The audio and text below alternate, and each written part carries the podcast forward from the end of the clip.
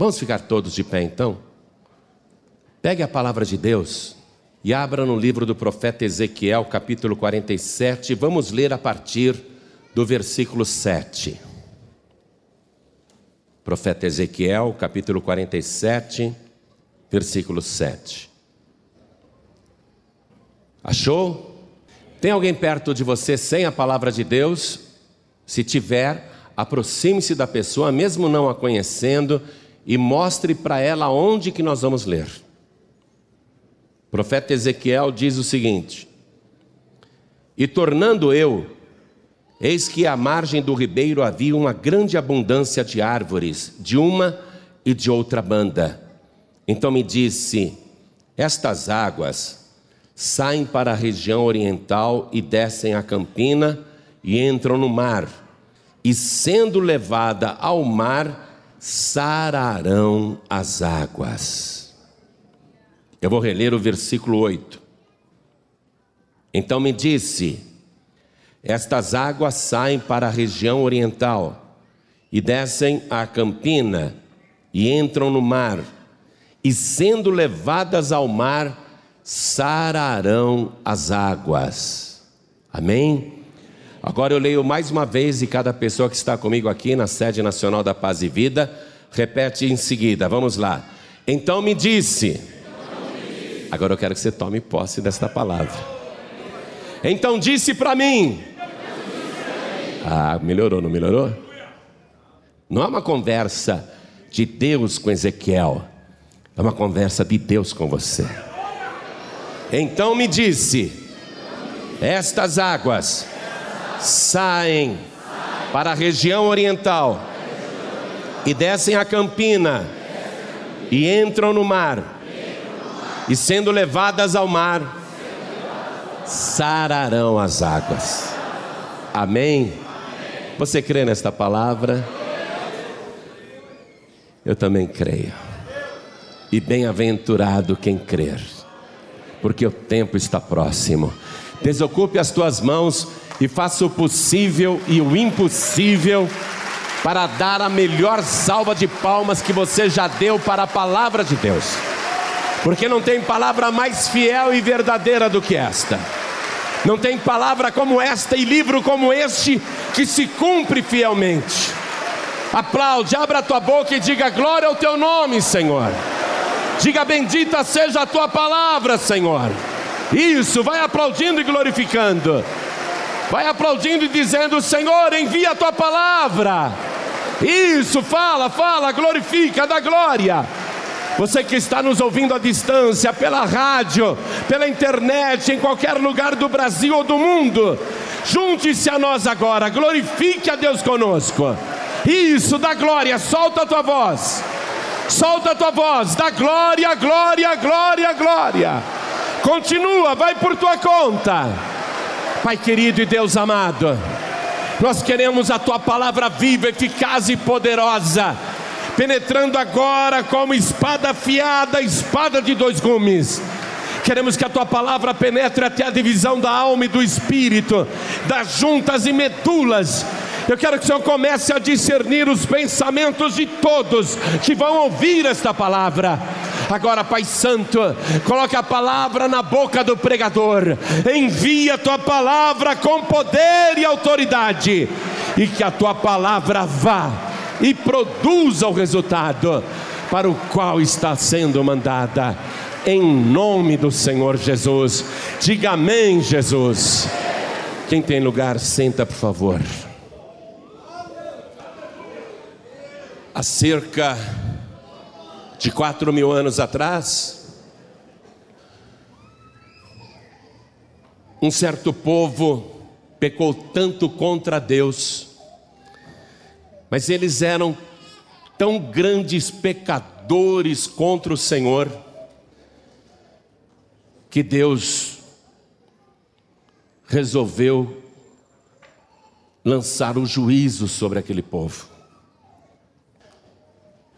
E nós lemos na palavra que fogo e enxofre desceram do céu e consumiram as cidades de Sodoma e Gomorra, que ficavam instaladas numa região de campinas verdejantes.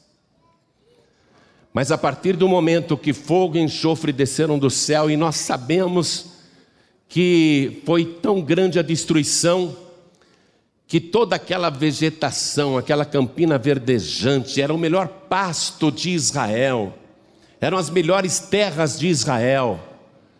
Tudo aquilo foi convertido num deserto estéril, pedregoso, sem vida.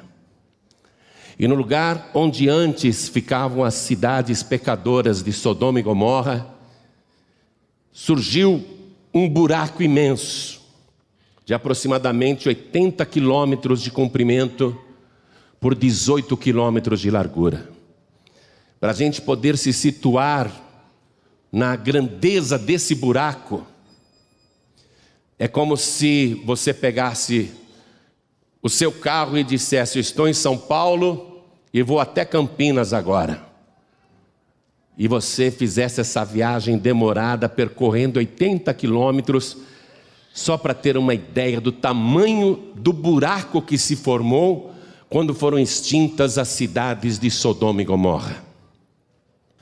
Os cientistas especulam que tipo de arma foi usada para fazer aquelas cidades desaparecerem, se desintegrarem e formar aquela cavidade tão grande e ao mesmo tempo esterilizar tudo em volta.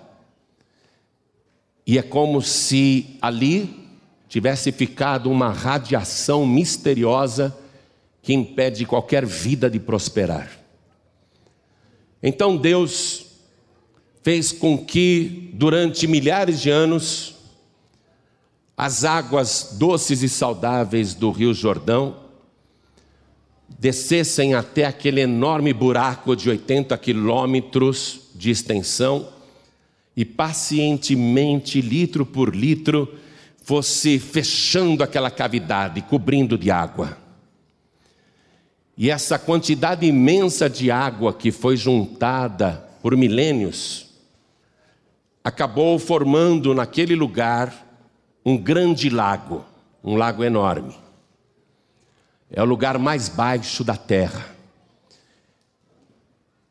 E este buraco enorme, cheio com as águas do Rio Jordão, ao invés de se transformar num segundo mar da Galileia, ao invés de se transformar num mar de água doce, como é o Mar da Galileia, porque o Mar da Galileia também é abastecido pelas águas do Rio Jordão, é uma cavidade também, mas é uma depressão geográfica natural que foi cheia d'água, então o Mar da Galileia tem peixe, tem vida, tem pescadores, e o Rio Jordão que abastece o Mar da Galileia, do outro lado ele sai ali do Mar da Galileia, continua o seu caminho tortuoso, e se despeja nesse lugar onde surgiu aquele enorme buraco de 80 quilômetros por 18, encheu de água, mas ao invés de surgir um segundo mar de água doce, com vida, com peixes, surgiu um imenso lago de águas mortas.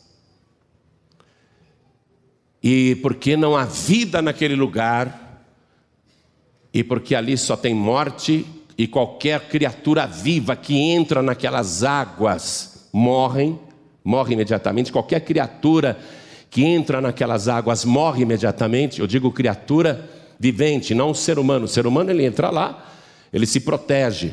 Mas se um peixe cair dentro daquele lago onde antes ficavam as cidades de Sodoma e Gomorra, o peixe morre na hora. Nada prospera ali nem a bactéria mais resistente consegue viver ali. E durante muito tempo, esse imenso lugar, cheio de água, sem vida, passou a ser chamado de mar, por não ter nenhuma vida, mar morto. E o mar morto ficou como uma curiosidade no nosso planeta porque é o único mar deste mundo que não tem vida nenhuma.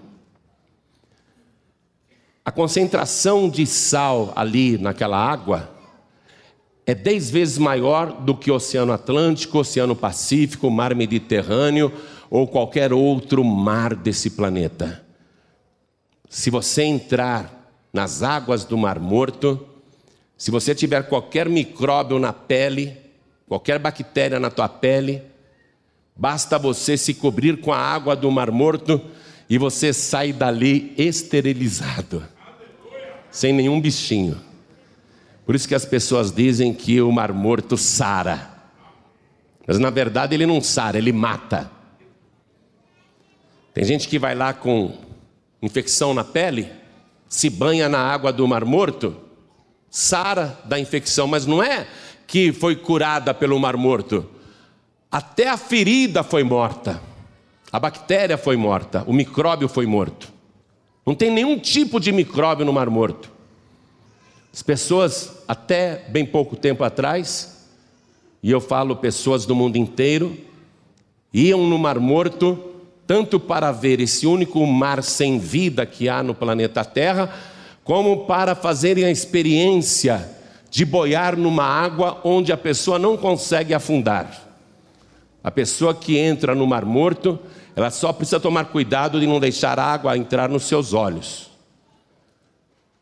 Mesmo não sabendo nadar, a pessoa pode entrar ali e ficar flutuando. É impossível afundar no Mar Morto, porque a quantidade de sal, a densidade da água é tão elevada que a pessoa pode pesar 200 quilos, ela flutua.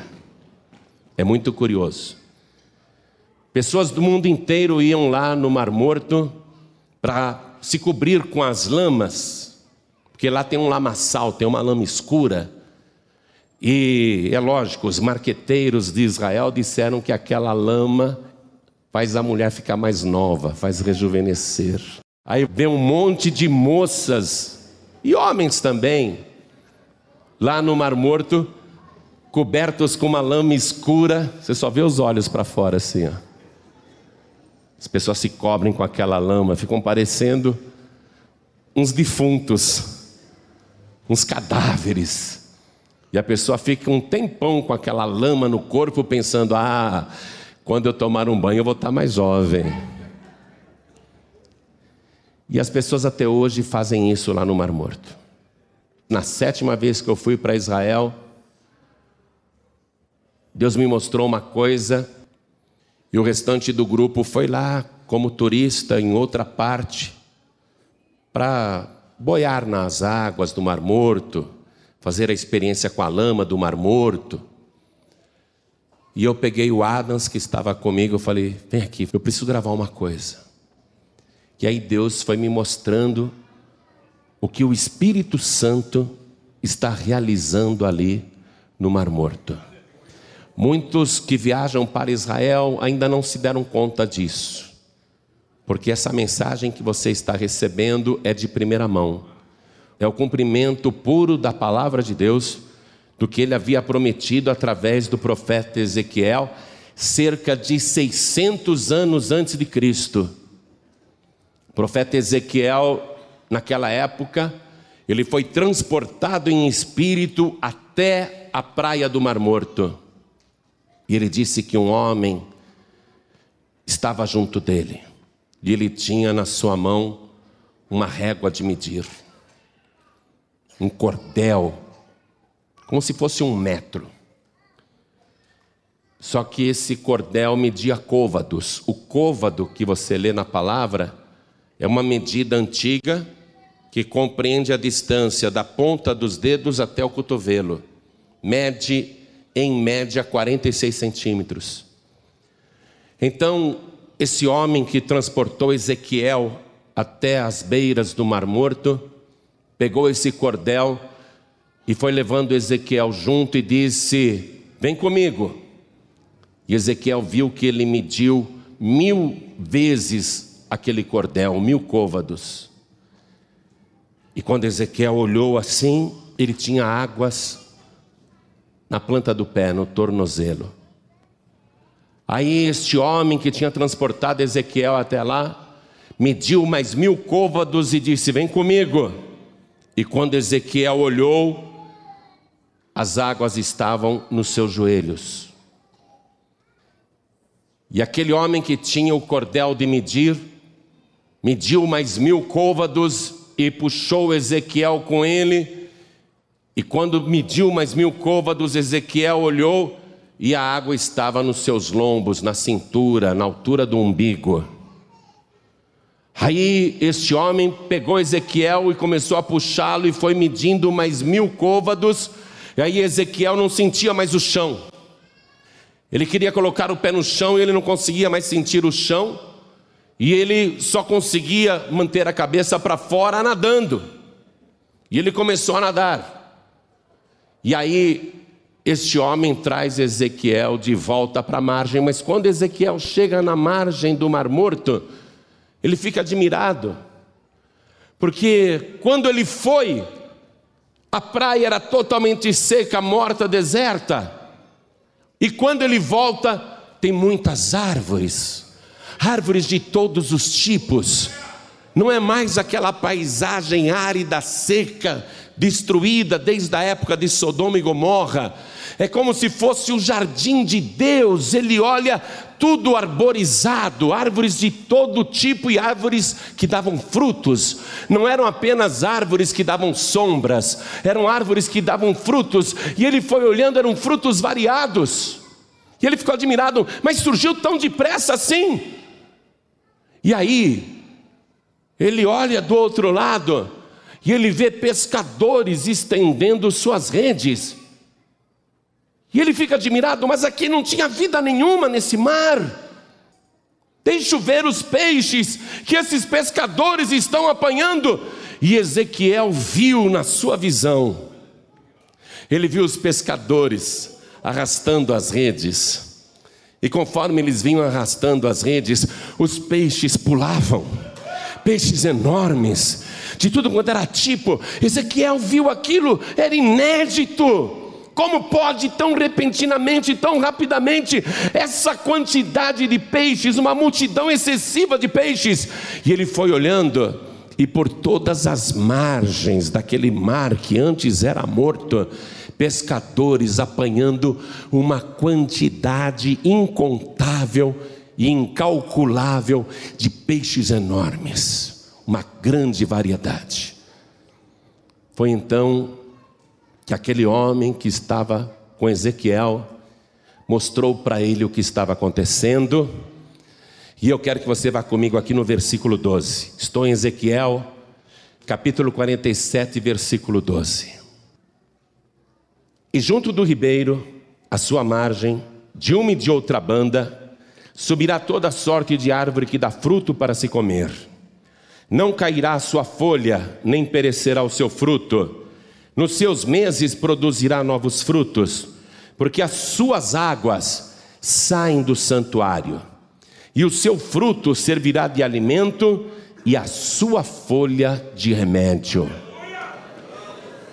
Ezequiel teve a revelação de que aquelas águas que ele viu, que primeiramente estavam no tornozelo, depois nos joelhos, depois na cintura, e depois era tanta água que ele só podia passar a nado, ele recebeu a revelação que aquelas águas saíam do santuário de Deus, que não eram águas deste planeta, não eram águas de qualquer fonte da terra, mas eram águas que surgiam do altar de Deus. Essa foi a palavra, essa foi a revelação de Ezequiel naquela época, cerca de 600 anos antes de Cristo. Pois bem, eu estava lá olhando o Mar Morto, e tem uma coisa acontecendo lá que ninguém sabe explicar a não ser a palavra de Deus. Buracos enormes, com cerca de 30 metros de diâmetro, começaram a surgir nas praias do Mar Morto. E esses buracos que estão surgindo ali hoje já são cerca de 3 mil buracos. Primeiro surgiu um buraco, e dele brotou uma água. Tudo bem, um buraco surgiu. Mas aí veio outro, outro, outro, outro, outro, outro, e por toda a extensão daqueles 80 quilômetros das praias do Mar Morto, centenas e centenas de buracos com aproximadamente 30 metros de largura por cerca de sete metros de profundidade. E todos aqueles buracos estão brotando água doce. Eu quero fazer um esclarecimento para você. Todo tipo de água que você coloca ali, naquela região onde antes ficavam as cidades de Sodoma e Gomorra, toda a água despejada ali, imediatamente ela fica salobre, imediatamente ela morre, ela fica imprestável, não serve para beber, não serve para nada, não dá vida. Todo tipo de água que cai ali.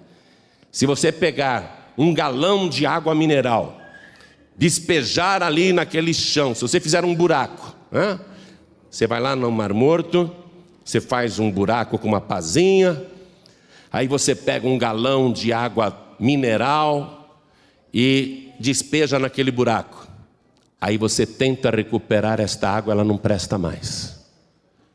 Porque o solo da região do Mar Morto, ele imediatamente faz toda a água morrer. Então, como que daqueles buracos de cerca de 30 metros de diâmetro por 7 metros apenas de profundidade, como que daqueles buracos agora está brotando água? A água já subiu, a água já subiu, e a água agora está transbordando dos buracos. E como aquele buraco do Mar Morto é a parte mais baixa do planeta, as águas desses bolanes começou a escorrer para dentro do Mar Morto. Procure visualizar. Hoje, 3 mil buracos estão transbordando água e as águas estão correndo para dentro do Mar Morto. Já pode-se ver assim uma espécie de córrego, a água escorregando para dentro do Mar Morto. No nosso visual, a gente bate o olho lá, dentro desta palavra que Ezequiel recebeu, para nós é como se a água estivesse agora no tornozelo. Mas se você olhar com a visão de dentro do buraco, que tem cerca de sete metros de profundidade, então estas águas já subiram, já passaram pelos joelhos. Se você estivesse dentro do Bolaine, essas águas já passaram pelo peito, já cobriram a tua cabeça, e você só consegue ficar ali dentro se for a nado. Olhando de fora, de onde eu olhei, a impressão que se dá é que a água agora está no tornozelo. Mas se você olhar de dentro do buraco, o buraco já está te cobrindo de água. E o que é muito interessante e inexplicável é que estas águas que brotam desse buraco e desses centenas e agora milhares de buracos, esta água ela continua doce, saudável e boa ela não se contamina, ela não se estraga, ela não apodrece, apesar de estar naquele chão onde nenhum tipo de água sobrevive. Significa então que a água que está brotando de dentro desses buracos dos bolanes não é água nem do Mar Morto e não é água de nenhum rio subterrâneo ou de qualquer lençol freático, mesmo porque não há nenhum rio subterrâneo lá e não tem nenhum lençol freático. Estas águas que estão brotando dos bolanes, não é água deste planeta, não é água deste mundo, não é água desta terra, é água do santuário de Deus. De maneira inexplicável, estas águas estão brotando aparentemente do nada. A ciência está muito encafifada com esse mistério. Como que essas águas brotam de uma profundidade apenas de sete metros? De onde que vêm essas águas? E por que que essas águas não apodrecem, não se contaminam? Então a palavra de Deus está se cumprindo agora na nossa geração, no nosso tempo. E o que isso tem a ver comigo e com você? Deus começou a ressuscitar o Mar Morto. O Mar Morto, muito breve, vai deixar de ser o mar morto para ser o mar da vida. E porque Deus está fazendo isso com o mar morto, é porque nós estamos vivendo um tempo em que várias coisas estão para ocorrer em todo o planeta. Eu quero que você vá comigo agora na segunda carta do apóstolo Paulo aos Tessalonicenses, capítulo 2, versículo 7 em diante. Porque já o mistério da injustiça opera. Somente a um que agora resiste até que do meio seja tirado. E então será revelado o iníquo, a quem o Senhor desfará pelo assopro da sua boca e aniquilará pelo esplendor da sua vinda. A esse, cuja vinda é segundo a eficácia de Satanás, com todo o poder e sinais e prodígios de mentira, e com todo o engano da injustiça para os que perecem, porque não receberam o amor da verdade para se salvarem. E por isso, Deus lhes enviará a operação do erro para que creiam a mentira. Eu quero traduzir o que eu acabei de ler para você, porque também é profecia revelada que está para se cumprir, está para acontecer, está diretamente relacionada com todos os acontecimentos no nosso planeta, inclusive esse do Mar Morto o sistema mundial de interligação e controle que o anticristo vai utilizar juntamente com a besta e o falso profeta já está preparado. A rede mundial de computadores e o controle total dos moradores da terra. No nosso país e em todas as partes do mundo, Todos estão deixando de usar o dinheiro em papel e até o talão de cheque para usar apenas o dinheiro de plástico, o cartão, que você consegue usar através de uma senha. Hoje todo o planeta está monitorado por câmeras nas esquinas, nos faróis, nos sinais, nas ruas, nas empresas, nas praças, e todo o planeta está monitorado por satélite. Qualquer um de vocês aqui no computador de casa pode entrar lá no Google e você tem acesso a um satélite. É só digitar o seu endereço e o satélite vai mostrar a tua casa, em qualquer lugar do mundo. Eu fui para Macapá, não conhecia Macapá, aluguei um carro, não sabia por onde andar. Do meu celular eu acessei o satélite, eu digitava o nome da rua e andei por toda Macapá sem conhecer nada. Fui até Santana e outras cidades vizinhas andando por Macapá, utilizando apenas um GPS no meu celular. Hoje o planeta inteiro está controlado, todas as pessoas estão monitoradas e esse controle vai aumentar. Hoje ele está pronto, totalmente pronto para ser usado. Inclusive já há um microchip que muitos empresários industriais e magnatas já têm implantado ou no pulso ou na testa por medo de sequestro. Porque se a pessoa for sequestrada, o satélite vai dizer o local do cativeiro.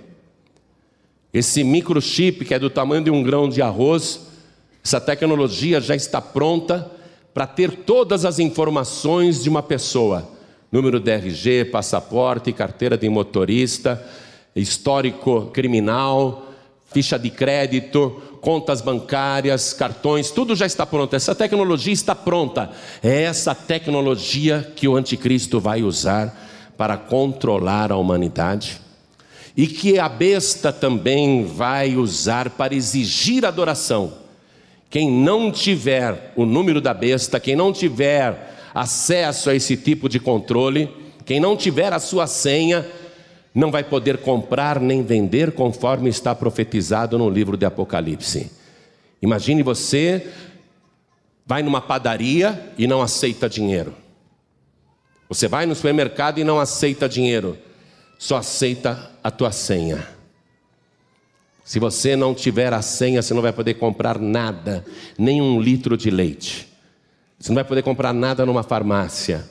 Você não vai poder comprar nada num supermercado, você não vai poder ser atendido no hospital, você não vai poder pegar um ônibus, uma condução, você não vai poder encher o tanque de gasolina do seu carro. Você não vai ter acesso à compra de nada, nem de uma cama para dormir, porque as lojas exigirão que você tenha a sua senha, e para o comércio isso é muito útil, porque impede a fraude e o calote. Então eles não vão vender para quem não tiver esse tipo de senha, e é lógico que as pessoas que conhecem a palavra de Deus irão dizer não para a besta.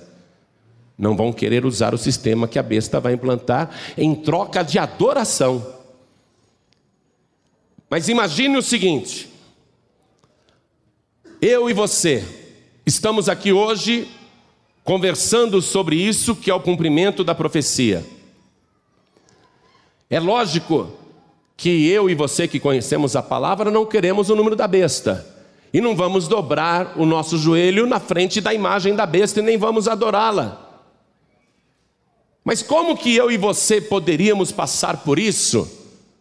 Como que eu e você poderíamos sofrer essa pressão da besta, ou ajoelha ou morre, se antes disso acontecer, o Senhor Jesus vai espalhar os seus anjos poderosos nos quatro cantos da terra, e Ele vai dizer: toquem as trombetas agora, porque eu vou retirar o meu povo da terra, aqueles que foram lavados e remidos pelo meu sangue, não dobrarão os seus joelhos diante da imagem da besta.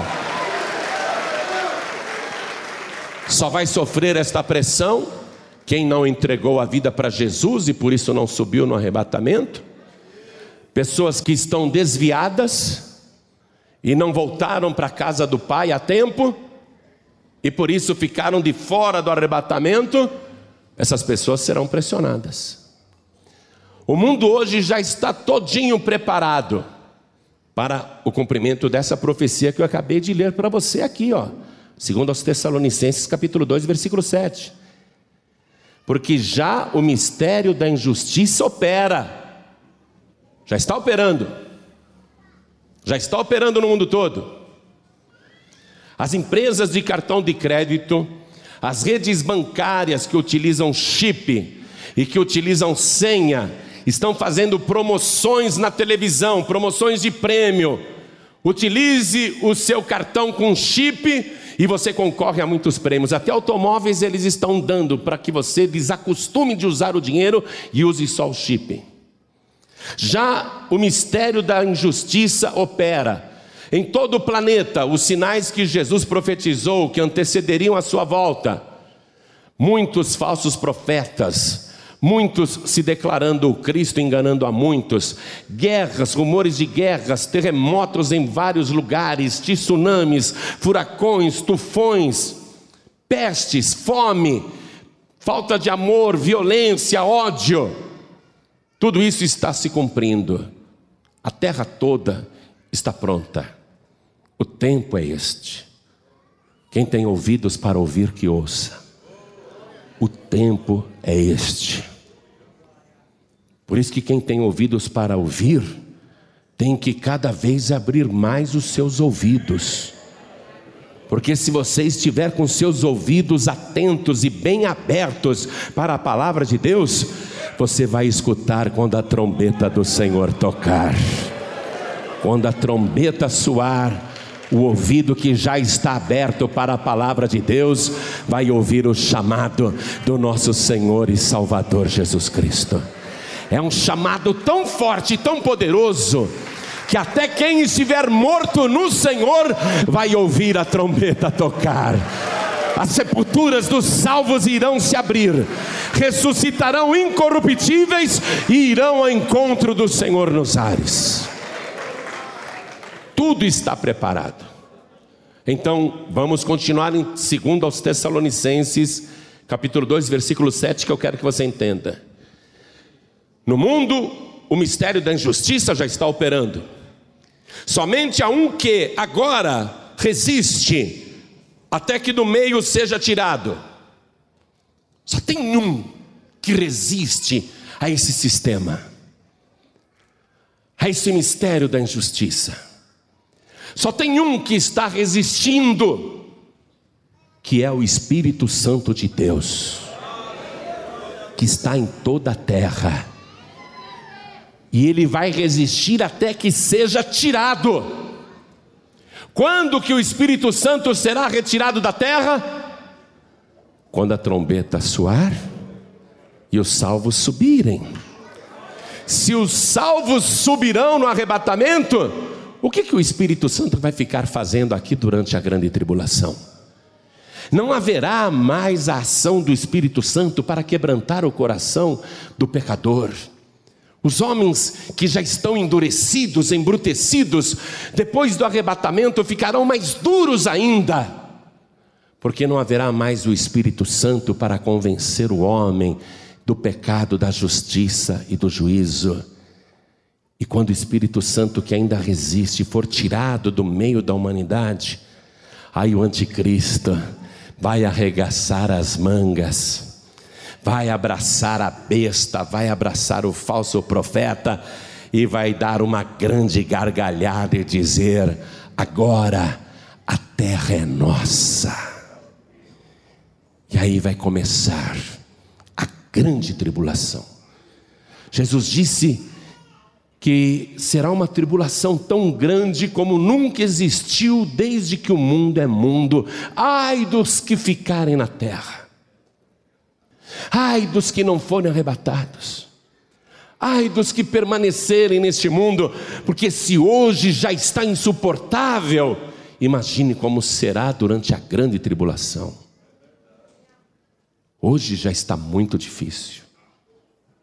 Ninguém consegue andar na rua sossegado. Mas ainda há a operação do Espírito Santo. Hoje você anda na rua e o Espírito Santo tem te guardado, tem te protegido. Os anjos de Deus continuam te guardando, te protegendo. Mas imagine esse planeta sem o Espírito Santo. Imagine esse planeta sem os anjos de Deus para proteger os escolhidos, os salvos. Imagine o diabo à vontade para tomar conta de tudo. E as pessoas cegas porque já são cegas. E ficarão aqui aqueles que já são cegos, que não têm olhos para ver. Ficarão aqui aqueles que são surdos, porque não têm ouvidos para ouvir. Esses acreditarão que o anticristo é o Cristo. Acreditarão que a besta com aquela imagem que até fala e faz sinais, acreditarão que é uma imagem milagrosa. E acreditarão no falso profeta que anunciará a imagem da besta e o anticristo como a grande solução para os problemas da humanidade. Hoje, com a ação do Espírito Santo, tem muita gente que acredita em imagem. Hoje, com a ação do Espírito Santo na terra, mesmo assim, tem muita gente que acredita em ídolos.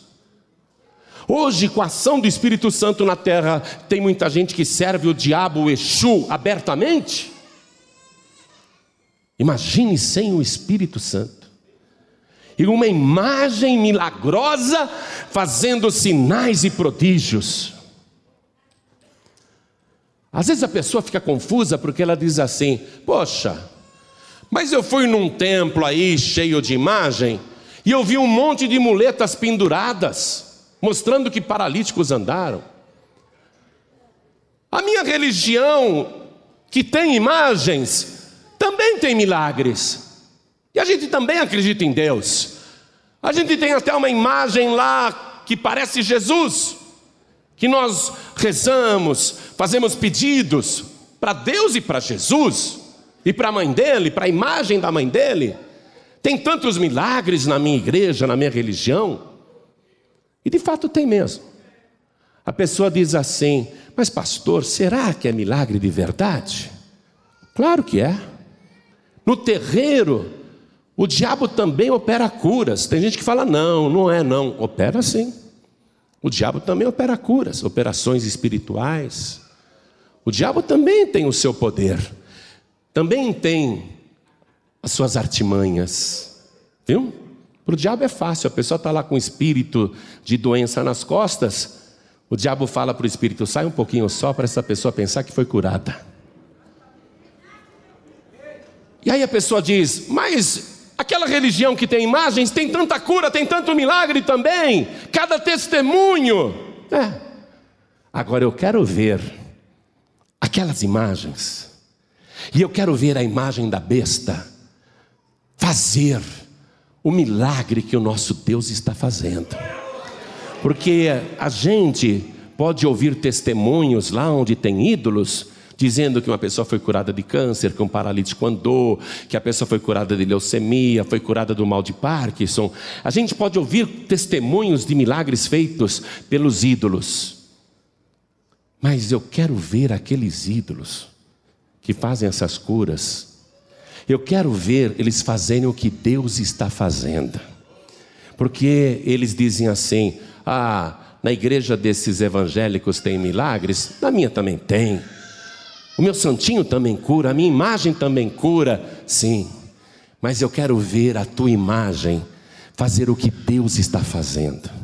Isso ninguém pode fazer nem o anticristo, nem a besta, nem o falso profeta, nem nenhum ídolo, nem nenhuma imagem pode fazer a cura que Deus está fazendo nas águas do Mar Morto. Eu quero ver aquelas imagens ressuscitarem o Mar Morto como Deus está ressuscitando. Eu quero ver qualquer ídolo fazer o que Deus está fazendo ali, porque só Deus pode ressuscitar o mar morto, e ele começou a fazer isso agora no nosso tempo, como mais um sinal para a igreja. Ele está declarando: há muitos falsos profetas, há muita operação de erro no planeta, mas eu sou o Senhor. Eu sou a ressurreição e a vida. Eu tenho poder até para ressuscitar aquele mar que está morto. Só Ele tem poder para ressuscitar o mar morto. Continue comigo aqui. Estou em 2 Tessalonicenses capítulo 2, versículo 8. E então será revelado o iníquo, a quem o Senhor desfará pelo assopro da sua boca e aniquilará pelo esplendor da sua vinda. Depois do arrebatamento da igreja, no meio da grande tribulação aqui na terra, quando os desviados estiverem para ser totalmente exterminados, porque se recusam a dobrar os joelhos diante da imagem da besta? Quando os judeus que não receberam Jesus estiverem para ser aniquilados, a semente de Abraão estiver para desaparecer, então o Senhor Jesus virá nas nuvens do céu com seu grande exército celestial com todos os remidos com Ele. É por isso que você tem que ficar firme com Jesus, porque aqueles que subiram no arrebatamento voltarão com Jesus para esta terra.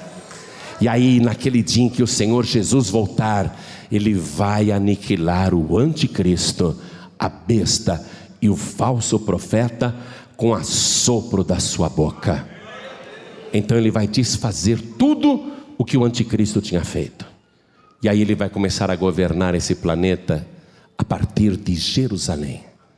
E quando ele se assentar para governar, quando ele for reconhecido como único Senhor por toda a terra, então os que estiverem neste mundo terão os seus olhos abertos e olharão para o Mar Morto, e o Mar Morto não será mais do jeito que ele é, será do jeito que Ezequiel viu.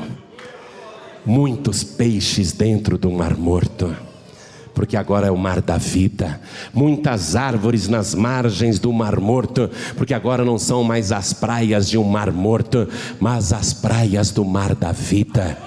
Não haverá nesta terra nenhum tipo mais de sofrimento. O Senhor Jesus, durante mil anos, vai governar o mundo com justiça.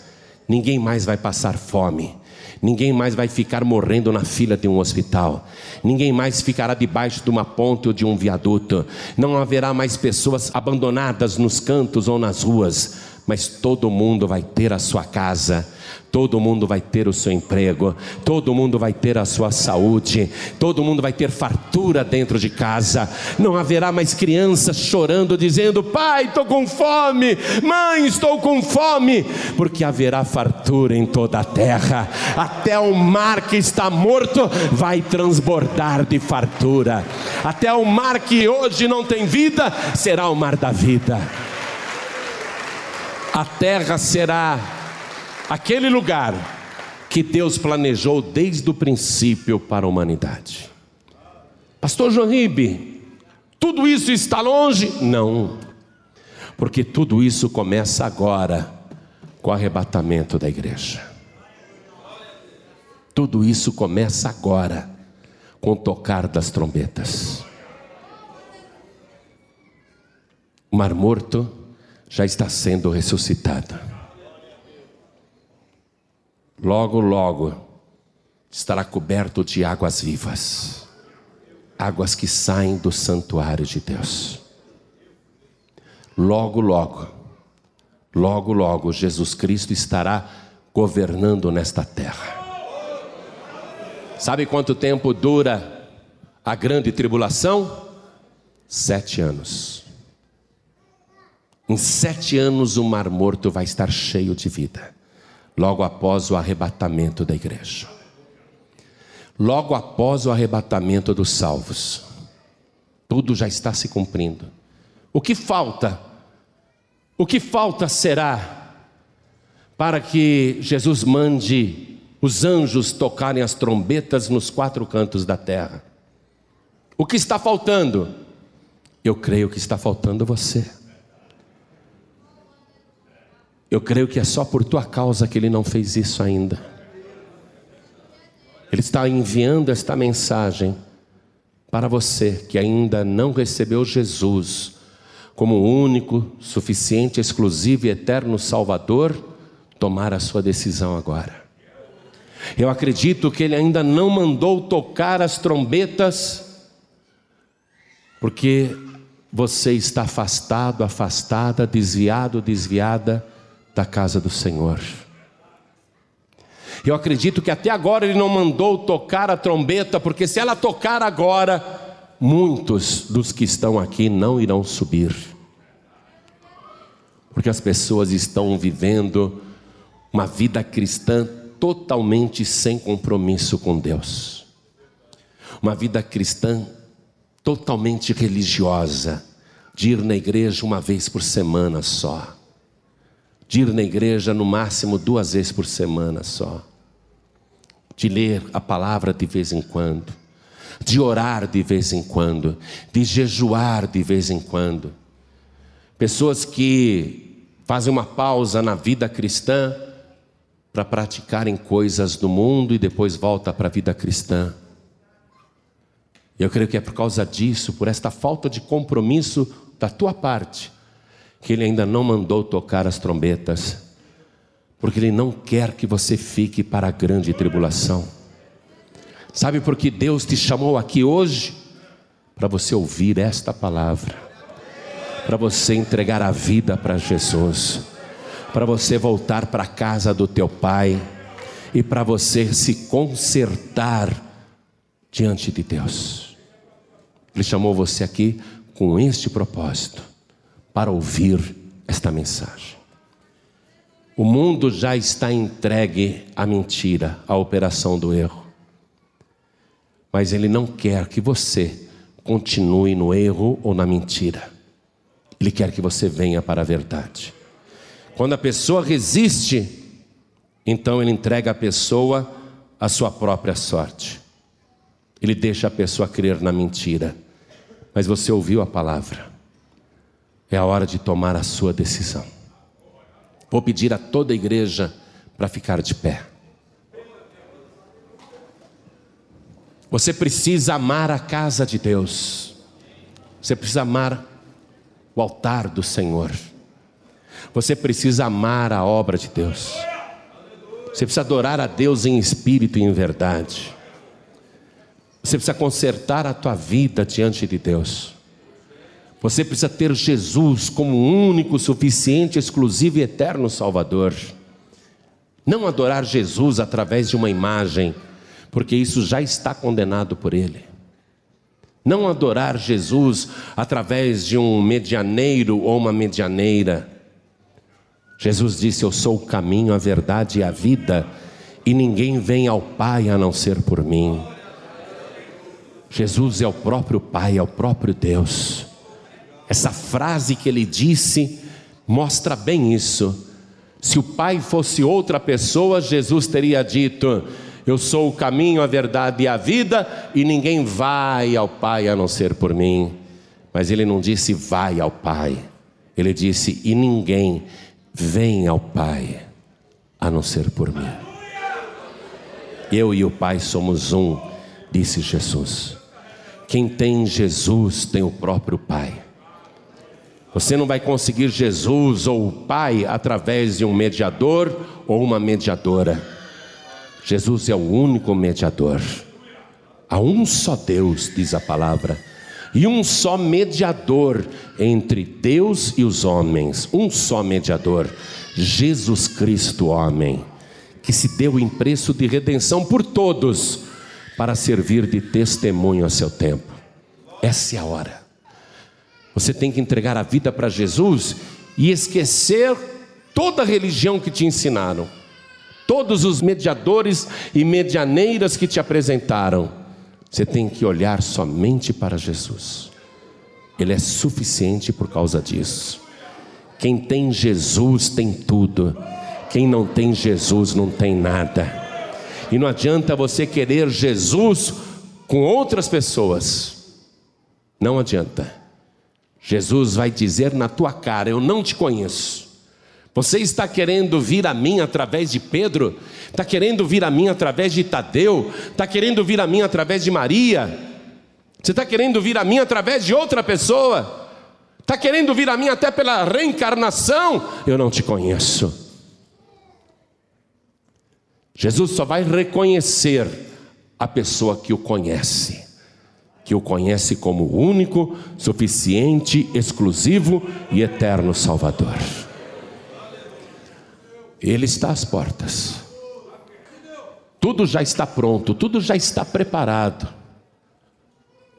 Quem tiver ouvidos para ouvir, que ouça. Quem tiver olhos espirituais para ver, que veja. Tudo já está pronto. Nós temos que acordar todos os dias e olhar para o céu, porque de lá nós ouviremos o toque da trombeta. Se você começar a orar de madrugada, acordar de madrugada, sair da tua cama e começar a orar de madrugada ao teu Deus, olhar para o céu, falar com Ele no meio da noite, fazer a sua oração, dizer: Senhor, não esqueça de mim. Eu não quero ficar para a grande tribulação. Eu quero subir no arrebatamento. Eu estou firme com o Senhor e viver o tempo que ainda resta desta maneira. Viver na presença de Deus. Não é hora de você se dividir entre a igreja e o mundo. E nem é hora de você ficar cocheando entre dois pensamentos. Não é hora de você ficar vacilando. Não é hora de você ter outros atalhos. Jesus é o único caminho. Só Jesus Cristo salva. Então eu vou fazer um convite agora, porque se você responder bem a este convite, o teu nome vai ser escrito no livro da vida do Cordeiro. E naquele livro só Jesus escreve. Nenhum anjo pega aquele livro na mão. Nenhum justo do passado pega aquele livro na mão. Já foi perguntado isso lá no céu. O anjo apontou para o trono de Deus e disse assim: Quem aqui é digno de pegar o livro que está na mão do Todo-Poderoso e abrir os seus selos? E foi feito um grande silêncio em todo o céu. nem um anjo, nem arcanjo, nem querubim, nem serafim, ninguém, ninguém era digno de pegar o livro que está na mão do Todo-Poderoso. Aí o anjo foi procurar no paraíso entre os justos, quem sabe Abraão, Davi, Samuel, quem sabe Daniel, quem sabe Jó. Quem aqui é digno de pegar aquele livro e abrir os seus selos? E o paraíso fez silêncio nem discípulos de Jesus, nem mãe de Jesus, ninguém, ninguém disse eu pego, ninguém era digno. Aí foi procurar na terra. Tem algum ser humano aqui que pode pegar o livro que está nas mãos do Todo-Poderoso e abrir os seus selos? E não se achou um justo sequer em todo o planeta. Nem a criança mais inocente é digna de fazer isso. Aí João começou a chorar. Ele chorava muito, chorava muito. Mas um ancião chegou para ele, um homem que parecia tão velho quanto o tempo, abraçou João, e João soluçava que nem criança, diante do trono de Deus, ele via que ninguém era digno de pegar aquele livro. Aí o ancião, abraçado com João, disse assim: Não chores, eis aqui o leão da tribo de Judá. Ele vai pegar o livro e abrir os seus selos. E quando João olhou, ao invés dele ver um leão, ele viu um cordeiro. Um cordeiro tão lindo, de lã tão branca, tão pura, que brilhava, resplandecia. E ele tinha feridas que sangravam. E João olhou e ele viu, era um cordeiro, mas um cordeiro morto não era um leão, era um cordeiro morto, tão puro, tão lindo, tão brilhante. Mas aquele sangue mostrava que o cordeiro tinha sido ferido de morte. Mas aí, aquele cordeiro se mexeu, se levantou, ficou sobre a sua própria posição e ele caminhou na direção daquele que estava sentado no trono, e ele se aproximou de Deus, e o Todo-Poderoso estendeu o livro, porque reconheceu que só o Cordeiro de Deus é poderoso, é íntegro, é digno, é santo de pegar o livro e abrir os seus selos. Sabe por quê? Porque o cordeiro foi morto mas ressuscitou.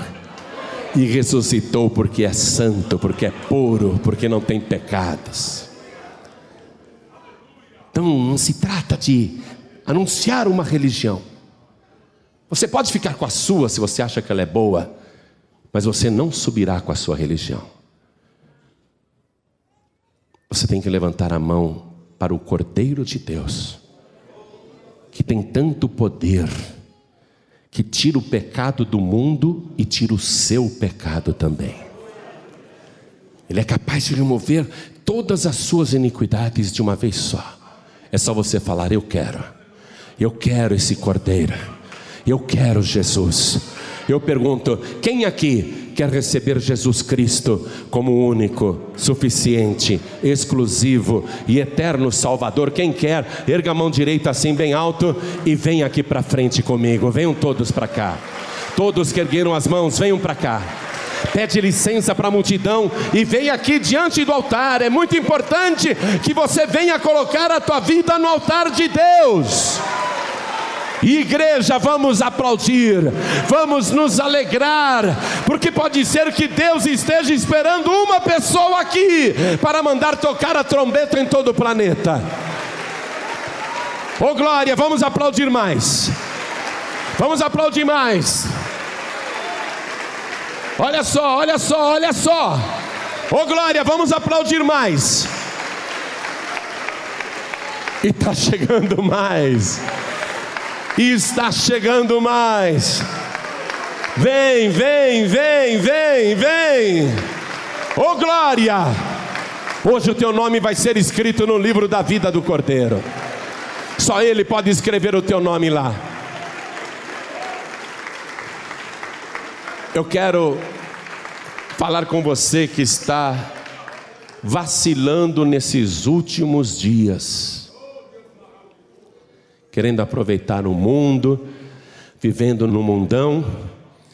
Normalmente quem se desvia diz: Eu não estou desviado, não, continuo acreditando em Deus, continuo acreditando em Jesus. Eu sou até batizado nas águas. Mas vem cá, há quanto tempo você não toma uma santa ceia do Senhor? Há quanto tempo você não tem comunhão com a igreja, que é o corpo de Cristo aqui na terra? O diabo está conseguindo te enganar mesmo, a operação do erro está te convencendo de que você não precisa de igreja para ser salvo, não é? O diabo te convenceu mesmo, te enganou mesmo. Se você não estiver ligado como membro no corpo de Cristo, você não vai subir, porque a igreja é o corpo de Cristo, é o corpo de Cristo que vai subir para encontrar o cabeça que é Jesus Cristo. Se você não for membro do corpo de Cristo, você não sobe. Então você que está sem igreja, você que está afastado, afastada, para com isso. Hoje o Espírito Santo está falando com você. Chega de vacilações. Você que está sem igreja, afastado, afastada, vem aqui para frente. Vem aqui para frente. Vem aqui para frente. Vem do jeito que você está. Venha, venha, venha, venha, venha. Não fique no teu lugar, não. Venha do jeito que você está. Hoje o céu está te vendo. Se você estiver vindo, então haverá esperança para a tua vida. Então venha, venha. Vamos aplaudir mais ao nome do Senhor Jesus.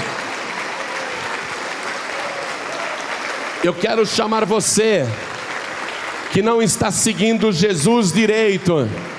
Pastor João Ribe, ore por mim, porque a partir de agora eu quero vigiar mais, eu quero estar mais firme na casa do Senhor. Eu tenho encontrado dificuldades para servir a Deus, ore por mim. Eu oro sim, mas vem aqui para frente então. Vem aqui para frente, você que está precisando de um renovo espiritual, você que está precisando de um fortalecimento na fé, uma renovação do Espírito Santo na sua vida, vem aqui para frente. Isso, isso. Vamos aplaudir, igreja. Vamos aplaudir. Venha, venha, venha, porque a hora é esta. Esse é o tempo. Tempo de vigiar e tempo de orar tempo de estar na presença de Deus. Não é mais tempo de se afastar, não é mais tempo de desviar, não é mais tempo de voltar atrás. Agora é tempo de se aproximar de Deus. Quem tem ouvidos para ouvir, que ouça. Eu quero falar com você que está assistindo esta mensagem porque te deram um DVD. E o Espírito Santo falou com você. Quer entregar a vida para Jesus ou voltar para Jesus? Então se ajoelhe aí ao lado do teu televisor. Quero falar com você que está nos escutando em alguma rádio, no Brasil ou no exterior. Você quer entregar a vida para Jesus agora? Se ajoelhe ao lado do teu rádio. Eu quero falar com você que está ouvindo pela internet em qualquer lugar do Brasil ou do mundo. Quer entregar a vida para Jesus? se ajoelha ao lado do teu computador. Quer voltar para Jesus? Se ajoelha onde você está. Como nós aqui vamos nos ajoelhar agora. Vamos dobrar os nossos joelhos diante do altar e a igreja continua de pé. Vou pedir a cada pessoa que está na igreja que estenda a mão direita na direção das pessoas que estão ajoelhadas. Você que está dirigindo e ouvindo esta mensagem, Quer entregar a vida para Jesus ou voltar para Jesus? Coloque a mão direita sobre o teu coração para que o Espírito Santo te veja, para que o céu te veja, onde você está aí dirigindo, para que o Senhor te veja, que você está realmente decidido, decidida a servir ao Senhor e adorá-lo em espírito e em verdade. Isso. Coloque a mão direita sobre o teu coração, você que está de joelhos comigo aqui. Coloque a mão direita assim. Ore comigo, meu Deus e meu Pai. Meu Deus poderoso. Eu sei que já está tudo pronto. E eu sei que o Senhor ainda está buscando algumas pessoas, entre as quais eu me incluo. E eu quero agradecer a oportunidade que eu tive de ouvir a palavra, e receber o Senhor Jesus como meu único, suficiente, exclusivo e eterno Salvador. Quero te agradecer, meu Deus, pela oportunidade que eu tenho de consertar a minha vida e te pedir o perdão dos meus pecados. Eu te peço, meu Pai, pelo sangue de Jesus, tira o meu pecado, tira a minha iniquidade, arranca de mim tudo que é ruim, tudo que o Senhor não gosta, retira de mim, santifica a minha mente, o meu coração, a minha alma e o meu corpo. Santifica, Senhor, as minhas mãos e os meus pés, e não me deixe mais sair fora deste caminho. Me segure com a tua mão poderosa e guarda os meus pés dentro da tua casa. Eu quero, meu Deus, permanecer com os meus pés dentro da tua casa. Eu não quero sair para o mundo, eu quero andar na tua presença. Me ajuda, Senhor, e para isso, me entrega porção dobrada do teu espírito. Me enche, Senhor, da tua presença e faz de mim uma pessoa transbordante do teu espírito. Eu quero, meu Deus, ser luz nesta geração. Eu quero ser luz no meio das trevas. E eu quero ajudar o Espírito Santo a resgatar muitas pessoas que estão nas trevas, meus familiares, meus vizinhos, meus amigos, as pessoas que eu amo. Eu quero, meu Deus, ser usado por Ti para trazer estas pessoas aos pés do Senhor, porque eu sei que este é o tempo e muito breve a trombeta vai soar e eu quero subir ao encontro do Senhor nas nuvens dos céus. Pai querido, não me deixe recuar, não me deixe desistir, não me deixe voltar atrás.